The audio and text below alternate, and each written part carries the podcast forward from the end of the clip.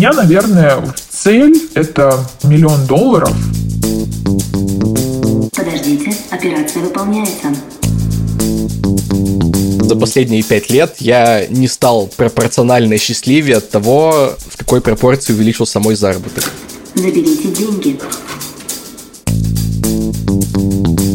Привет, это подкаст Тинькофф журнала «План Б». Я Маша Долгополова. А я Илья Иноземцев.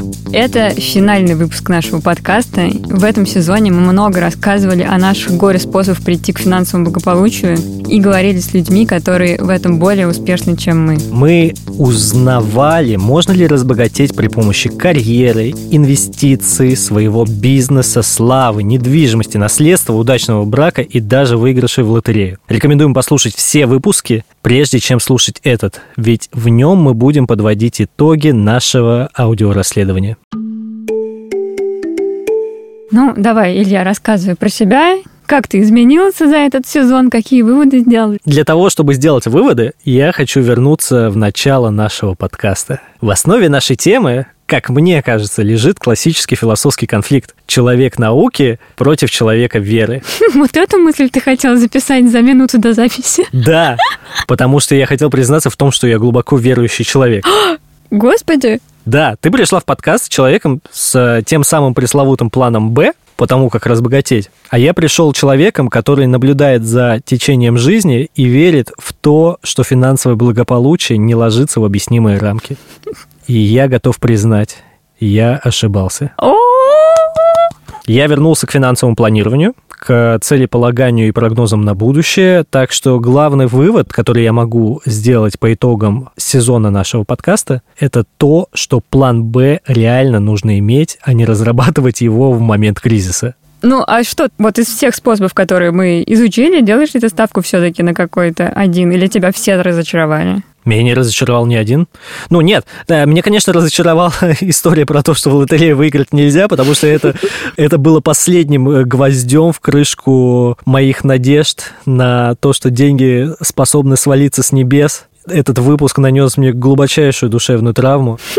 Я перестал верить во что-либо. И, честно говоря, ну, мне кажется, что в процессе сбора доказательств стало понятно, что наиболее реальные способы разбогатеть – это действительно бизнес и наследство. Но, как в анекдоте, тут есть нюанс. Бизнес – это куча нервов, которые окупаются вот каким-то вот материальным богатством, прибылью, но вероятность того, что это все окупится, она, ну, не такая высокая. Но при этом, если все сходится, то, да, наверное, это такой главный способ разбогатеть. Самостоятельно, приложив к этому усилия, волю. А наследство – это просто удачное стечение обстоятельств, которое от вас никак не зависит и не может зависеть, да и вообще надеяться на наследство – это довольно паскудное дело, как мы выяснили. Но важно то, что благодаря наследству у тебя появляется стартовая площадка для воплощения личных амбиций. А ты что думаешь? Вот ты говоришь, что тебя никакой способ не разочаровал, а меня немножко все они разочаровали, потому что вот так ты смотришь на каких-то успешных людей со стороны, ну, они просто живут как будто в кайф, и все у них так легко идет. И ты такой думаешь, ну вот сейчас я найду такой способ, и тоже начну просто легко жить в кайф успешным человеком.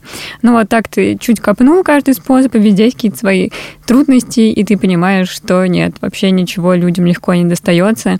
И даже вот мы слышали истории про наследство, даже они, ну, людям приходится много работать над тем, чтобы получить деньги, которые им достаются по праву там от родственников. Поэтому я, конечно, теперь еще более скептично настроена. Наверное, конечно, если вычленять какой-то из этих способов, то я делаю так же, как и ты, ставку на бизнес. Вот. А второй все-таки очень заманчивый способ — это прославиться. Сидишь ты такой, записываешь подкаст, выходишь из студии, а там тебя просто деньгами осыпают.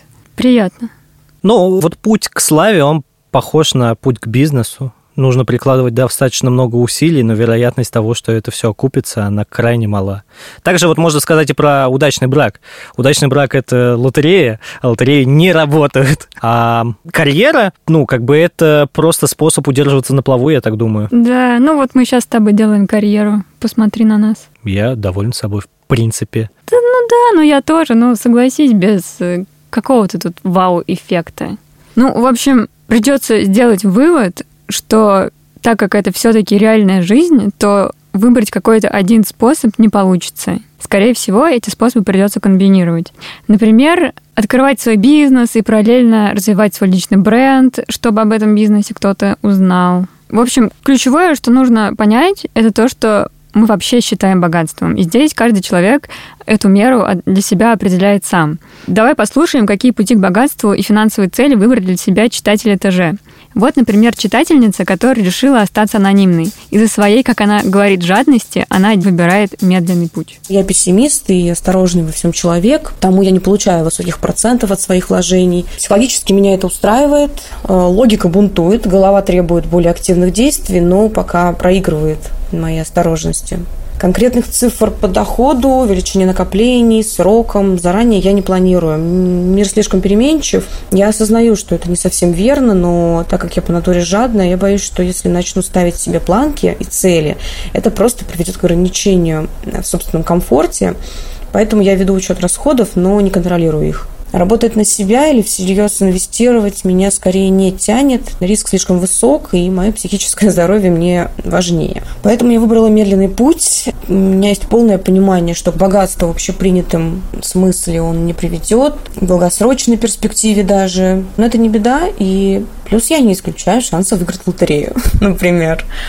А моя цель – это купить трехкомнатную квартиру в Москве у метро, внутри МКАД, в приятном районе – при этом наличие еще пары крупных активов на случай ЧП должно быть. На моем месте многие бы уже взяли ипотеку, если речь о целях схожих с моей. Но я этого делать не хочу. В первую очередь это повлияет на мой текущий уровень жизни, а я не считаю себя богатой, но с ипотекой, обязательствами я могу просто-напросто начать чувствовать себя бедной. Это уже совсем другая грань. Грань, к которой приближаться я ни в коем случае не желаю. А вот позиция Саши.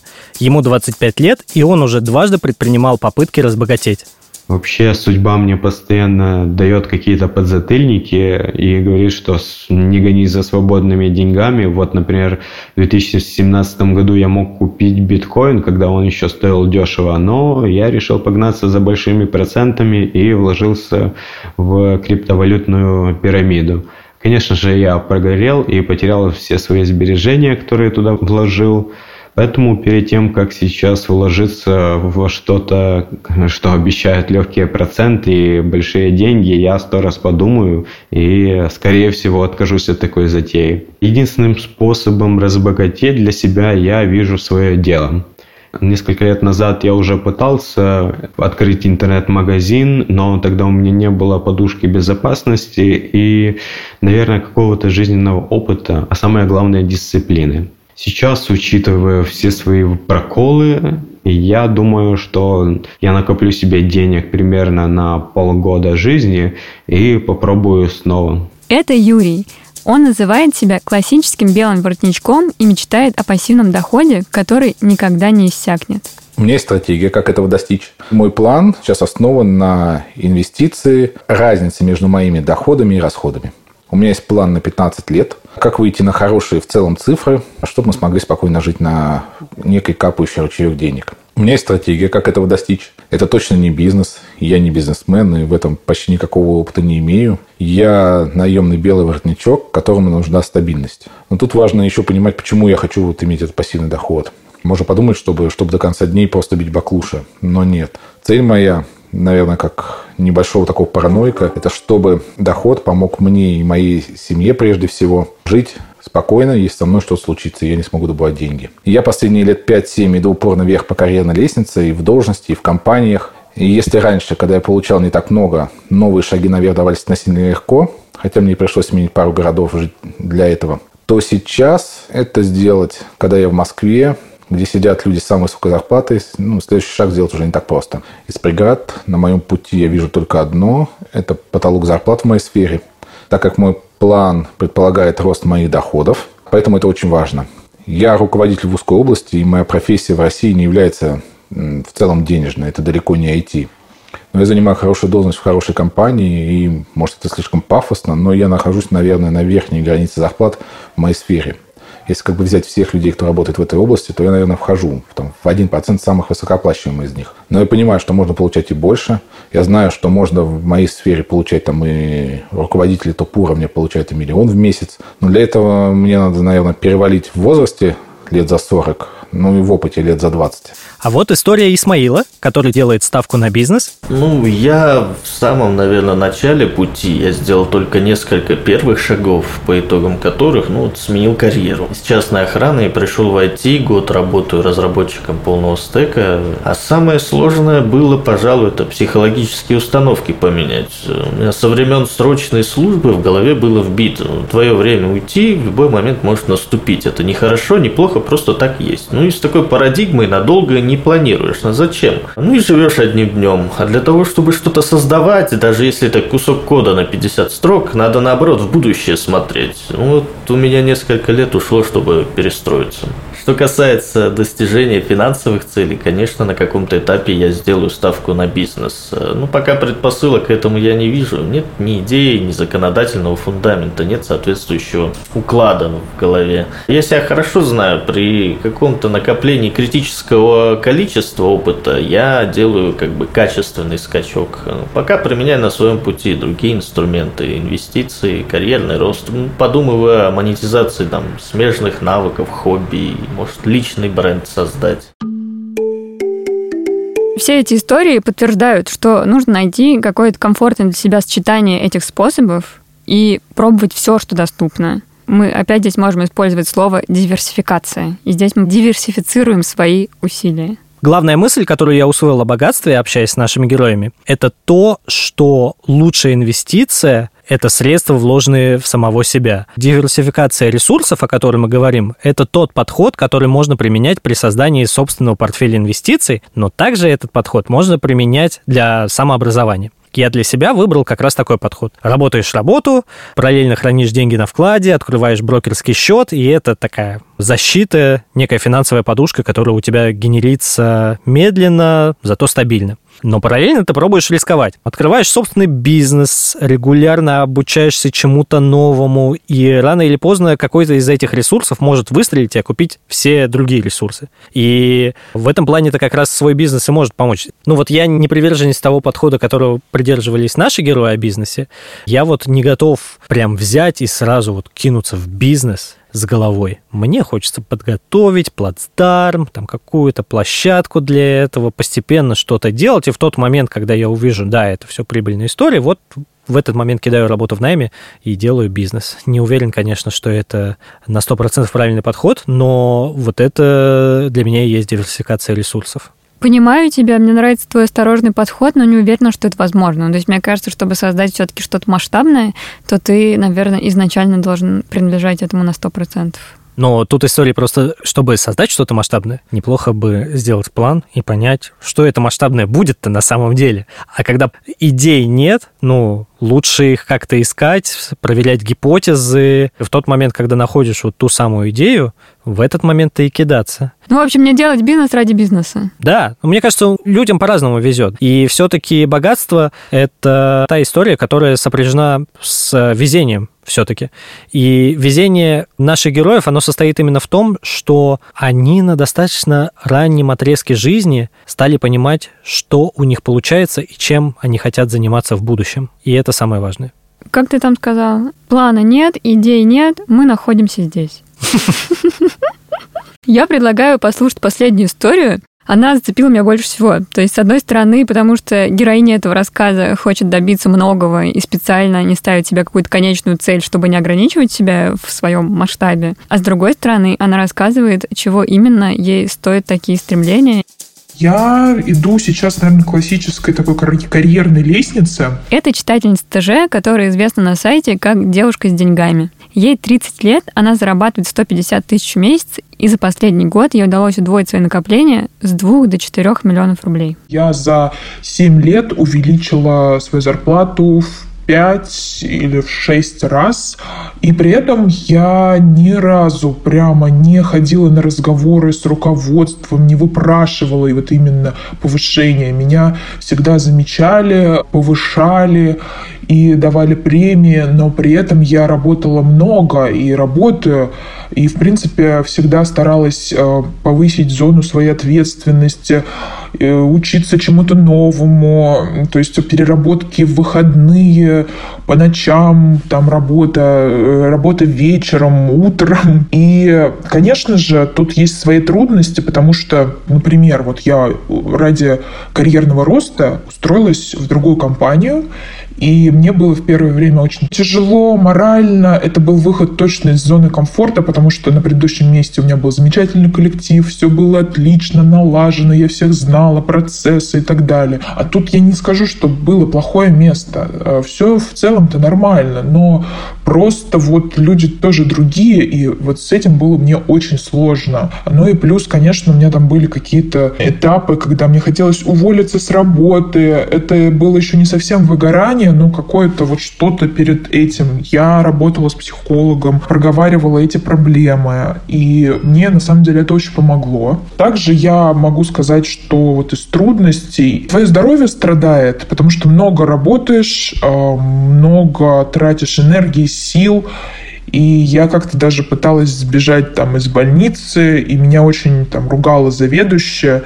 И, в принципе, я сейчас понимаю, что она была права, но в тот момент у меня была практически истерика, я умоляла меня выпустить из больницы, потому что мне нужно работать. Я просто испытываю вот это чувство ответственности, и, конечно, оно мне даже иногда вот в ущерб, да, в ущерб моему здоровью и в ущерб во взаимоотношениях с моими близкими людьми, потому что вот даже они страдают от этого, не только я, но и они. Мне бы, конечно, хотелось разбогатеть, но вот вопрос, что такое богатство и какая это цифра, да? То есть для кого-то богатство – это там 10 миллионов рублей, для кого-то богатство – это там миллиард долларов, да? Тут все познается в сравнении. И для меня какая-то вот такая планка, на которую я сейчас бы там ориентировалась, это миллион долларов. Самое крутое, что можно сделать с деньгами, это, как ни странно, как-то помогать другим людям, я бы не хотела сказать прям каким конкретно сейчас образом озвучить это, да, но э, хотелось бы. И я бы хотела, наверное, полететь как космический турист в космос. Вот, наверное, для меня это было бы самое такое крутое впечатление в, в жизни. По-моему, мы с тобой тут каждое новое предложение в этом выпуске будем начинать с того, что я уверилась, что без плана в наше время никуда. Я уверовал. Я поверил в план. Да, это просто проповедь такая уже. Я не знал истины, но теперь уверовал в нее, как только увидел ее своими глазами. Ну, в общем, все истории успеха, которые мы слушали в этом сезоне, это, по сути дела, ошибки выживших. Я видела статистику, что 90% бизнесов закрываются в первый год работы, а дольше трех лет живут только 3%. Я дополню твою статистику тем, что недавно э, вышло исследование, которое показывает, что четверть всех подкастов, которые выходят на Apple, не выходит дальше первого выпуска. Да ладно? То есть мы с тобой тут наглядная иллюстрация выживших. Если когда-нибудь в словаре будет понятие ошибка выжившего, наша фотография будет там иллюстрацией. Но ты права, я начинал подкаст с того, что говорил о том, что пришло время забивать на табличку и домашнюю бухгалтерию. Это все от сатаны. Но я же в процессе вернулся к бытовому финансовому планированию. Я теперь заношу все операции в Excel. Я там считаю, у меня есть план, э, сколько у меня денег будет к концу года, сколько я денег вложу туда, сколько потрачу на себя. И это, наверное, еще одна вещь, которая объединяет наших героев. И благодаря им я обрел больше уверенности в том, что наличие плана помогает достигать цели гораздо быстрее. Не факт, конечно, что все цели, которые люди перед собой ставят, зависят от богатства. Это еще одна философская мысль, над которой можно посидеть, помедитировать, уверовать в нее. Ну, просто даже наши богатые гости, они, ну, находят для себя счастье. Наши богатые гости. Ну да, у нас же были в подкасте люди, которые явно богаче нас с тобой вместе взятых. Но они находят... Это для... не трудно, Илья но ты вот продолжаешь, знаешь, ковырять ножичком вот в сердце. Но они же находят для себя счастье в каких-то бытовых радостях, а не деньгах. И это главное, что спасает меня в этой жизни. Ну, давай я тут перебью твой философский настрой. Мы много что-то уже сегодня поговорили про теорию, что такое богатство, как его определять, а я хочу скорее поговорить о плане. Мы поговорили с человеком, который начал планировать свою жизнь в Excel-табличке еще в детстве. Любовь к Excel у меня, мне кажется, с тех пор, как я его увидел впервые и понял, что в нем можно считать и сохранять свои данные. Это Никита Юкович, шеф-редактор ТЖ и мой коллега. В журнале Никита отвечает за инвест-редакцию, все, что связано с расчетами и контент в учебниках первую свою какую-то осознанную нормальную Excel я написал, когда был, наверное, студентом, ну, либо в 11 классе, когда мне нужно было копить деньги, чтобы что-то себе покупать. Вот, и они появлялись в таком небольшом количестве, и я составил Excel, которая считает, сколько мне нужно денег откладывать из моих 50 рублей на карманные расходы, сколько я могу потратить в день и так далее. Со временем табличка выросла во что-то побольше, я начал записывать в целом все свои траты, разбивать их по категориям, все это фильтровать. Потом появились всякие прекрасные удобные приложения, но очень долгое время для меня Excel был самым удобным способом вообще все это посчитать. У меня есть моя постоянная табличка с бюджетом которая не с тратами моими на жизнь, там, потратил 100 рублей записал, а которая как раз долгосрочная, с прогнозированием, с аналитикой по тому, где у меня сколько денег лежит. То есть большая это всегда проблема, когда появляются какие-то деньги, что они все начинают размазываться по разным местам, что-то у тебя в инвестициях, что-то у тебя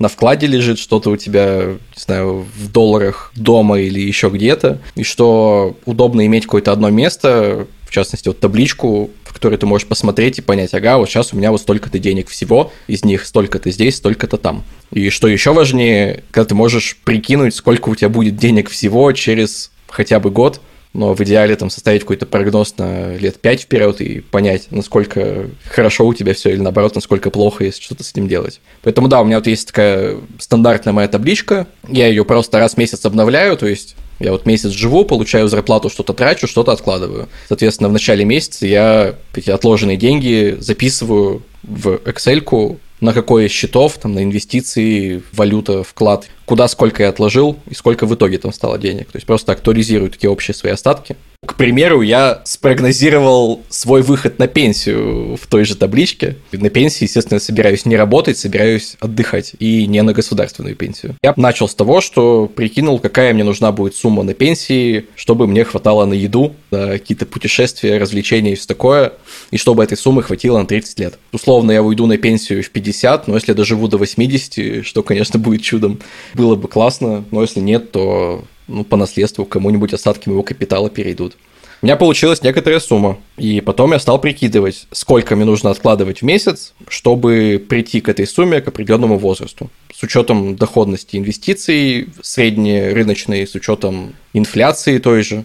Все это потихоньку начал собирать в такую мега табличку Франкенштейна, и получилась какая-то вот отметка, что вот столько ты откладываешь. Причем я взял еще такую прогрессивную шкалу, что с течением своей жизни и карьеры я смогу откладывать условно больше. И каждый год я с 1 января эту сумму на немножко увеличиваю. То есть не факт, что это оптимальный план. Я просто нашел план, который мне самому ок. То есть мне с ним комфортно жить, я перестал задумываться о том, а правильно ли я трачу деньги, а правильно ли я откладываю, а туда ли я инвестирую. Понятно, что до этого времени еще лет, наверное, 20 что все может вообще тысячу раз поменяться, и я останусь без денег или наоборот разбогатею каким-то другим непонятным способом, и мне не придется копить 20 лет. Но суть в том, что когда есть какой-то такой ориентир, то есть я стал намного спокойней, потому что я понимаю, что у меня вот есть долгосрочная цель, какой-то капитал, чтобы на него потом жить. Я к этой цели потихонечку иду, при этом мне хватает денег на какие-то повседневные мои заботы, на хобби, на отпуск, вот, и перестаешь дергаться и искать любые пути, чтобы вот в моменте заработать денег, то есть начинаешь просто как-то осознанно не распределять, что уже у тебя есть, и начинаешь как-то жить более счастливо, пожалуй. Самое обидное будет это потратить все раньше, чем ты умрешь, и уровень жизни резко снизится, но при этом можно же постоянно следить все равно за тем, что у тебя происходит с капиталом, уменьшать свои аппетиты или наоборот как-то тратить больше, если вдруг накопишь больше.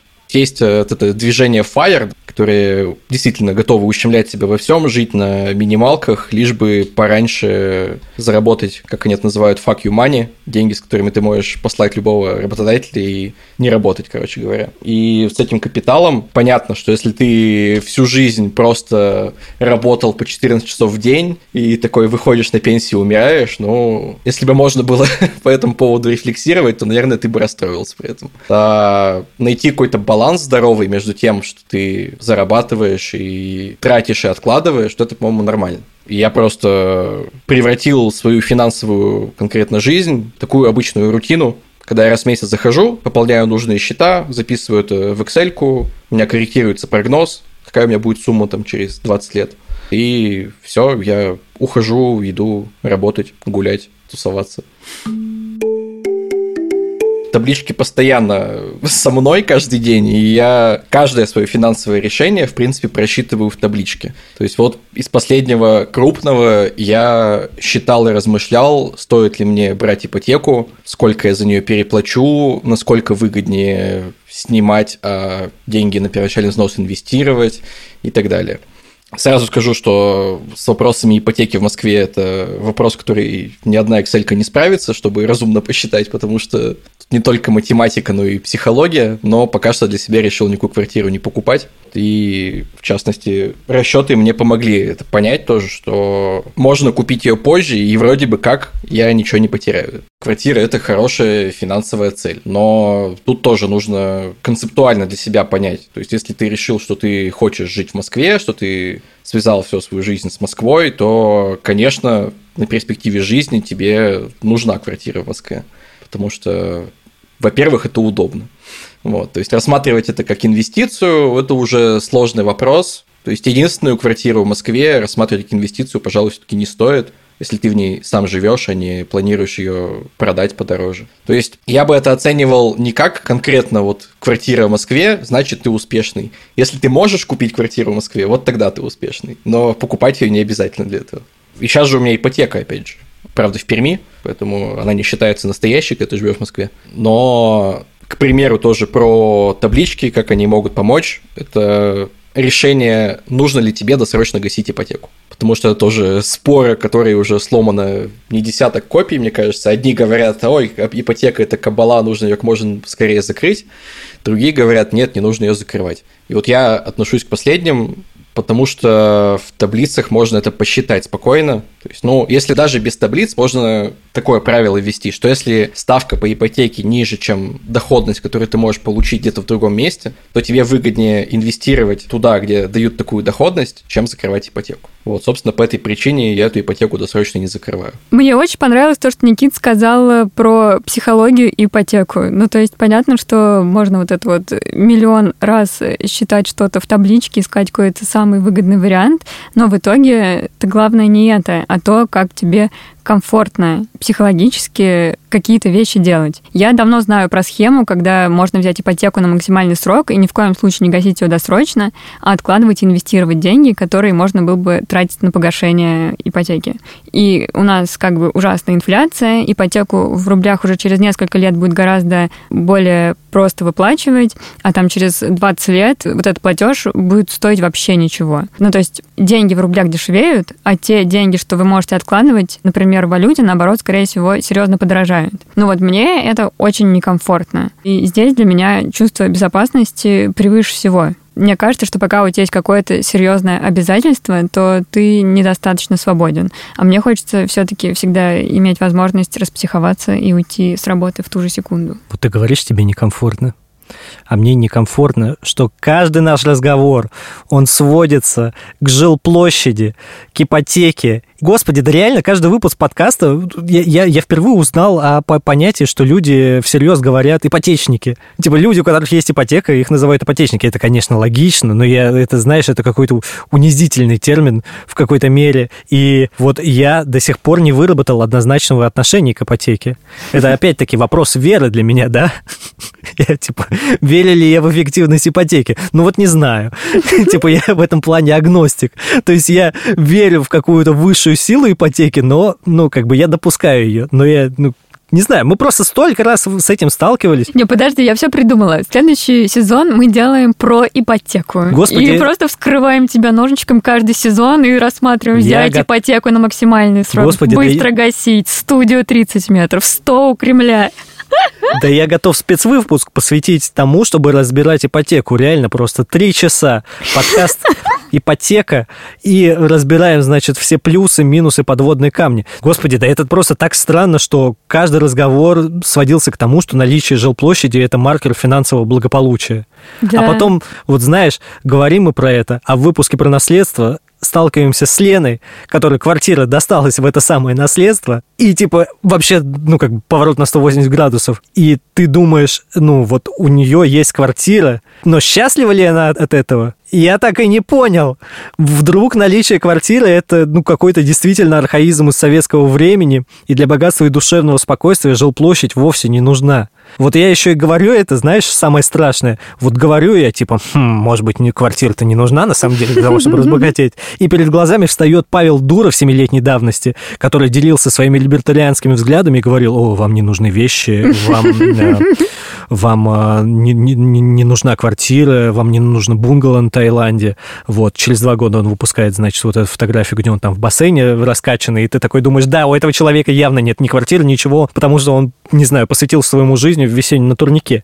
Не знаю, но Конечно, я больше не смотрю на ипотеку совсем уж как дремучий человек, и не смотрю на это как на инвестицию в свой гроб, как я думал изначально. Да, да, я помню эту великолепную метафору. Я вижу, да, реальную опцию в этом, но вопросики у меня остаются. Илья, мы живем в беднейшей стране, где даже людям, которые хорошо зарабатывают, очень тяжело накопить на квартиру. И все хотят иметь какое-то базовое чувство безопасности. И поэтому все, когда ставят какую-то финансовую цель, первое, о чем они думают, это квартира. Это печально. И когда мы записываем подкаст про богатство, мы говорим о каких-то базовых человеческих потребностях, а не про яхты и что там еще, господи. Слава богу.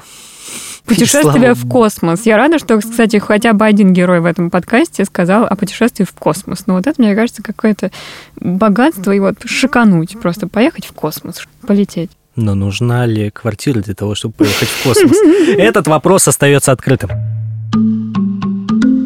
Я знаю, кстати, много людей, которые почему-то прям с отвращением относятся к Excel и считают, что это верхний порог душноты, что-то там в этом Excel планировать.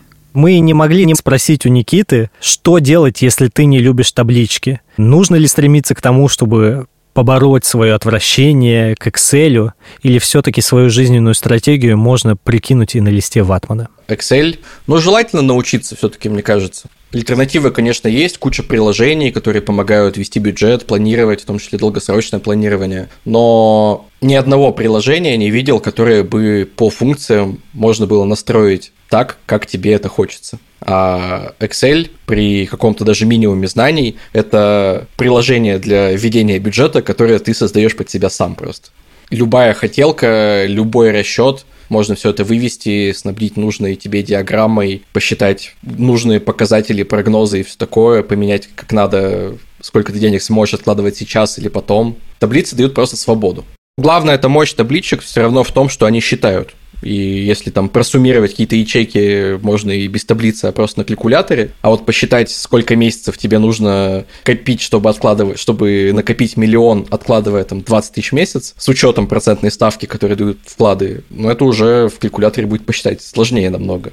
Но в таблицах все это очень легко сделать. И главное, это суть в том, что, допустим, я пользуюсь в Excel, наверное, сейчас где-то 15-20 функциями, хотя их, не знаю, больше тысячи, наверное, всего. Просто если понять, какие есть основные, какие формулы нужны, то просто разбираешься в них, и потом это намного облегчает вообще дальнейшую жизнь. То есть, ну, другое, если взять сценарий с тем же кредитом. Вот, я вообще всегда говорю, что кредиты – это прекрасно, и что кредиты – это благо, но тут, естественно, от того зависит, как их применять и насколько человек осознанно подходит к э, кредиту. По кредиту можно посчитать переплату, и можно сравнить с тем, что было бы, если бы ты не брал сейчас кредит и платил по нему, а вот эти деньги, ежемесячный платеж, откладывал куда-то на вклад. и, соответственно, посчитать, через сколько месяцев или лет ты бы купил эту вещь, которую ты получишь вот сейчас с этим кредитом. И, соответственно, твоя переплата по кредиту это будет плата за то, что ты получаешь весь сейчас, а не через там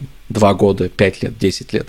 Вот, и нужно просто у себя по-честному спросить, а готов ли ты заплатить 200 тысяч за то, что ты получаешь машину сейчас, а не копишь на нее полтора года. Если ты готов, если тебе это посильно, то, пожалуйста, это вообще божественный инструмент, и можно спокойно брать и пользоваться. И главное, что не нужно для того, чтобы научиться пользоваться таблицами для себя, проходить какие-то огромные курсы там, по 50 занятий, по полтора часа, которые учат тебя всему вообще Excel. Никита любезно оставил нам место для рекламной интеграции. Это вышло случайно, клянусь. Никита – один из авторов курса ТЖ Excel и таблички для начинающих. Этот курс, который нежно погружает в мир Excel, рассказывает об инструментах и жизненных ситуациях, в которых таблички могут помочь принять решение. В общем, если таблички вас пугают, и вы не знаете, с какой стороны к ним подступиться, но вам все-таки хочется иметь свой какой-то финансовый план, то это курс для вас. Никита плохого не посоветует. Ссылку на курс мы оставим в описании подкаста. Мне очень нравится ответ Никиты на вопрос, собирается ли он разбогатеть по-настоящему. У меня, честно, нет цели заработать все деньги, которые вообще есть передо мной. Поэтому становиться известным я ради денег не хочу. И открывать бизнес пока что тоже не хочу. Для меня богатство – это уверенность в будущем. Это возможность что-то спрогнозировать и хотя бы процентов на 70 быть уверенным, что получится что-то примерно такое, как ты напланировал себе. И когда для этого есть какие-то финансовые инструменты, то и какие-то финансовые возможности, считаю, вот это богатство, оно и есть. По мне, если ты можешь выбрать между тем, чтобы пахать ради того, чтобы заработать все, или можешь ставить какую-то стратегию и по ней просто гармонично, счастливо жить, я вот за второй вариант, наверное. За последние пять лет я не стал пропорционально счастливее от того, в какой пропорции увеличился мой заработок. То есть, да, стало жить комфортнее, у меня нет больше пяти кредитов, есть одна ипотека, и я ее не закрываю по своей воле, а не потому что нечем. Вот, то есть, э, естественно, деньги, они снимают какую-то лишнюю эмоциональную нагрузку, потому что когда у тебя нет денег или там есть 10 тысяч на месяц, то ты думаешь преимущественно об этом, а не о том, как бы весело или там приятно провести время. Поэтому я считаю, что очень большое окно для того, чтобы считать себя богатым и счастливым, соответственно. То есть кому-то может хватать там 50 тысяч в месяц, кому-то не будет хватать 5 миллионов. Поэтому каждый пусть сам, собственно, решает, что для него богатство и как к нему приходить. То есть к богатству в 50 тысяч в месяц можно прийти, не становясь знаменитым. В общем, я разделяю позицию Никиты и люто плюсую всему, что он сказал, что уровень счастья и уровень дохода не очень сильно коррелируют между собой. Действительно, за 10 лет мой доход вырос, наверное, раз в 10. Но стала ли я в 10 раз счастливее? Ну, однозначно нет. И, как обычно, я погружаюсь в свою депрессию, как настоящий пессимист. Мне кажется, что я стала несчастнее. Ну вот я просто пытаюсь вспомнить себя в 20 лет. У меня вообще не было никаких проблем. А теперь у меня какие-то сплошные проблемы. Господи, Маш, ты просто у тебя в, в этом выпуске лирическое отступление на лирическом отступлении. То есть 10 лет назад все было по-другому. Маш, у меня за время подготовки нашего подкаста родился ребенок. И я теперь должен еще как бы удерживаться в какой-то страте среднего класса, куда я поселился за последние 10 лет. Мы помним, с ребенком это непросто. Это не просто с ребенком. Но как-то получается. Ну, Ну, типа, твоему ребенку сколько? Неделя? Что там у тебя получается? месяц. Опять-таки, да, я согласен здесь в той части, что уровень счастья никак не связан с уровнем накопления финансовых. Ну, просто смотри, в, за эти 10 лет я брала на себя больше ответственности. То есть мои навыки повышались, и поэтому я могла брать на себя больше. И вот если взять какую-то там конкретную ситуацию, у меня есть отдел, я руководитель отдела, я взяла людей в свой отдел, и даже я не плачу им зарплату, зарплату платит мой работодатель, который и мне платит зарплату. И вот я сейчас чувствую, что даже если на моей работе все станет плохо, то я не смогу уйти, потому что, ну вот, я взяла людей, которых я там знаю по прошлым работам. Это какой-то мой социальный капитал. Я несу за них ответственность. Вот, и куда я пойду? И как-то, ты знаешь, меня это тяготит. И вот мне кажется, что я не хочу дальше идти по этому пути. Ну, то есть сейчас мы говорим про наемную работу, да, а если я, например, открою бизнес и открою завод, и у меня там будет работать не 10 человек в моем отделе, а тысяча человек, ну, то есть я вообще не представляю, какой это будет уровень стресса. А еще этот завод может, я не знаю, какие-нибудь страшные выбросы сделать в атмосферу, разлить нефть, и тогда вообще что? А еще в тюрьму посадят. Ну, в общем, не знаю. Возможно, я вообще откажусь от богатства. Ты очень строга к себе.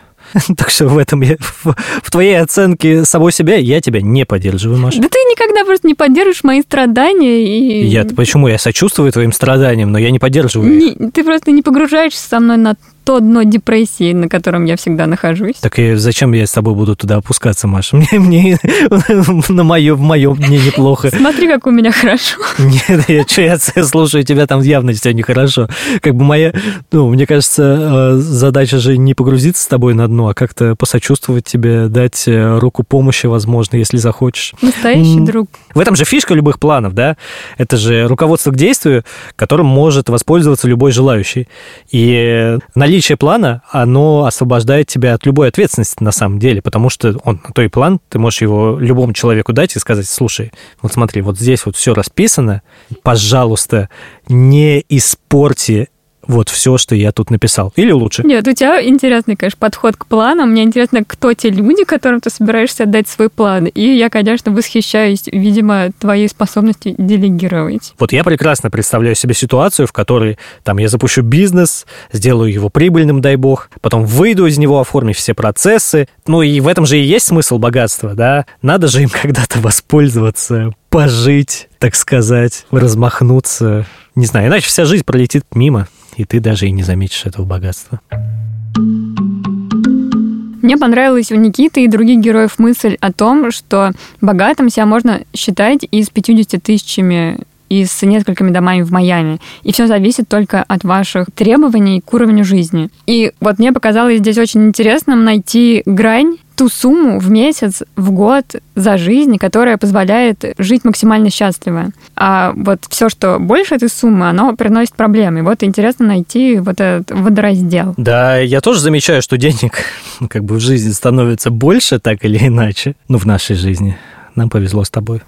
Мы делаем, опять-таки, большую ошибку выжившего. Но денег становится больше, а уровень жизни вносит существенную коррекцию вот этих планов и вообще всего. Нам просто не повезло, что мы живем в России. Ну, то есть, мне кажется, жили бы в любой другой стране, и доход бы вырос в 10 раз, то все было бы супер. А как бы наш доход все-таки не в 10 раз вырос, если мы продолжаем покупать импортные кроссовки. Я сижу в тапочках, а то я думал, что это укол в мою сторону. Но нет, а, ну, вопрос же в том, как лучше всего тратить эти деньги, чтобы жить в кайф и быть уверенным в завтрашнем дне, как говорил а, великий философ нашего времени Виталий Кличко. Благодаря этому сезону мы обнаружили классическую дихотомию. Меньше тратить и больше зарабатывать. И вот если про заработки все понятно, каждый выплывает сам, нужно много потеть, то вот траты, конечно, это то, что меня расстраивает. Сколько Сколько ненужных вещей я покупаю, Илья? Хотя, ты знаешь, ну, как бы я считаю себя уже минималистом по жизни. То есть, сколько я покупала 10 лет назад, сколько я покупаю сейчас, это просто несравнимо. Но мне кажется, я постоянно перебираю какие-то вещи постоянно стряхиваю с них пыль, раздаю, ищу, куда их пристроить. В общем, это просто невероятно. Я тоже много вещей, наверное, покупаю, но я вообще не расстраиваюсь по этому поводу. Я больше расстраиваюсь из-за каких-то тупых трат. То есть ты совершаешь какую-то трату и думаешь, блин, почему я так сделал? И что же это ты сделал? Ну, я не знаю. Вот, например, однажды я вспоминаю историю. Значит, я купил билеты на поезд за рубежом. Была возможность купить на открытую дату чуть-чуть подороже, там, буквально на 2-3%. Но меня жаба стала душить. И я такой подумал, я сэкономлю и поставлю конкретную дату. И я так все хорошо распланировал, только я потом обнаружил, что я поставил дату на месяц вперед. То есть мне нужно было выезжать э, на следующий день, и я купил вот на эту дату билеты, а я купил на месяц вперед. Глупый Илюша. И это потом нельзя было вернуть, потому что, конечно же, ты типа продешевил и все такое, и ты такой сидишь и думаешь, господи, какая тупая трата, зачем я вот так вот тупо сделал? Вот я, конечно, таких глупых трат не делаю, но жизнь ставит мне подножки. Мы ездили в отпуск в Сочи. И у нас, как ты знаешь, новая квартира и новый ремонт, над которым мы трясемся и ходим на цыпочках по нашему паркету. И вот мы приезжаем домой, а потом смотрим, а часть пола выглядит странно возле окна. И мы наступаем туда, и что-то непонятно, какой-то пол вздувшийся, и мы думаем, господи, это потоп, потому что в новых домах трубы идут под полом, они залиты в стяжку, и мы думаем, все, мы затопили весь дом до первого этажа. Господи, как страшно. И мы идем к соседям, нам никто не открывает, Потом мы думаем, ну ладно, наверное, если мы сдавили бы весь дом, наверное, нам кто-то бы об этом сказал. Но в итоге мы вызываем нашего прораба, он скрывает нам пол. Выясняется, что никакого потопа не было, это просто батарея потекла и накапала на паркет, и поэтому паркет раздуло. Ну, то есть, с одной стороны, конечно, это хорошие новости, и паркет бы все равно пришлось снимать и менять, но стяжку можно было бы, конечно, не снимать. И в итоге новый паркет, перекладка паркета стоила нам 50 тысяч рублей. И мы еще купили зачем-то на 3 метра паркета больше и просто 10 тысяч выкинули в окно. Точнее, они лежат сейчас у меня э, в гардеробной, и я о них бьюсь ногами. Мы никогда не разбогатеем, Илья, вот таким подходом. Но нет, ладно, господи, если мы сейчас все время говорили про ошибку выжившего, то это ошибка умерших, то, что мы с тобой сейчас делаем. Просто из-за каких-то негативных рандомных факторов сразу так распространяем мысль. Не, ну просто представь, сколько глупых трат люди совершают ежедневно. В этом как раз и задача понять, как тратить деньги эффективно и правильно. Ладно, возможно, мы когда-нибудь об этом поговорим. Возможно, в следующем сезоне.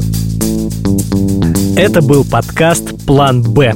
Спасибо, что слушали нас весь сезон и писали отзывы. Спасибо. Вы наши самые любимые. Если вы хотите, чтобы подкаст продолжался, напишите нам об этом в комментариях. Мы рады каждому отзыву и каждой оценке. Мы их печатаем, помещаем в рамки, вешаем на стенки. Я так делаю. В общем, чтобы дальше там ни было, мне кажется, мы классно провели время в этом сезоне. Я уже испытываю приятное чувство легкой ностальгии. С вами был Илья Иноземцев и Маша Долгополова. Пока.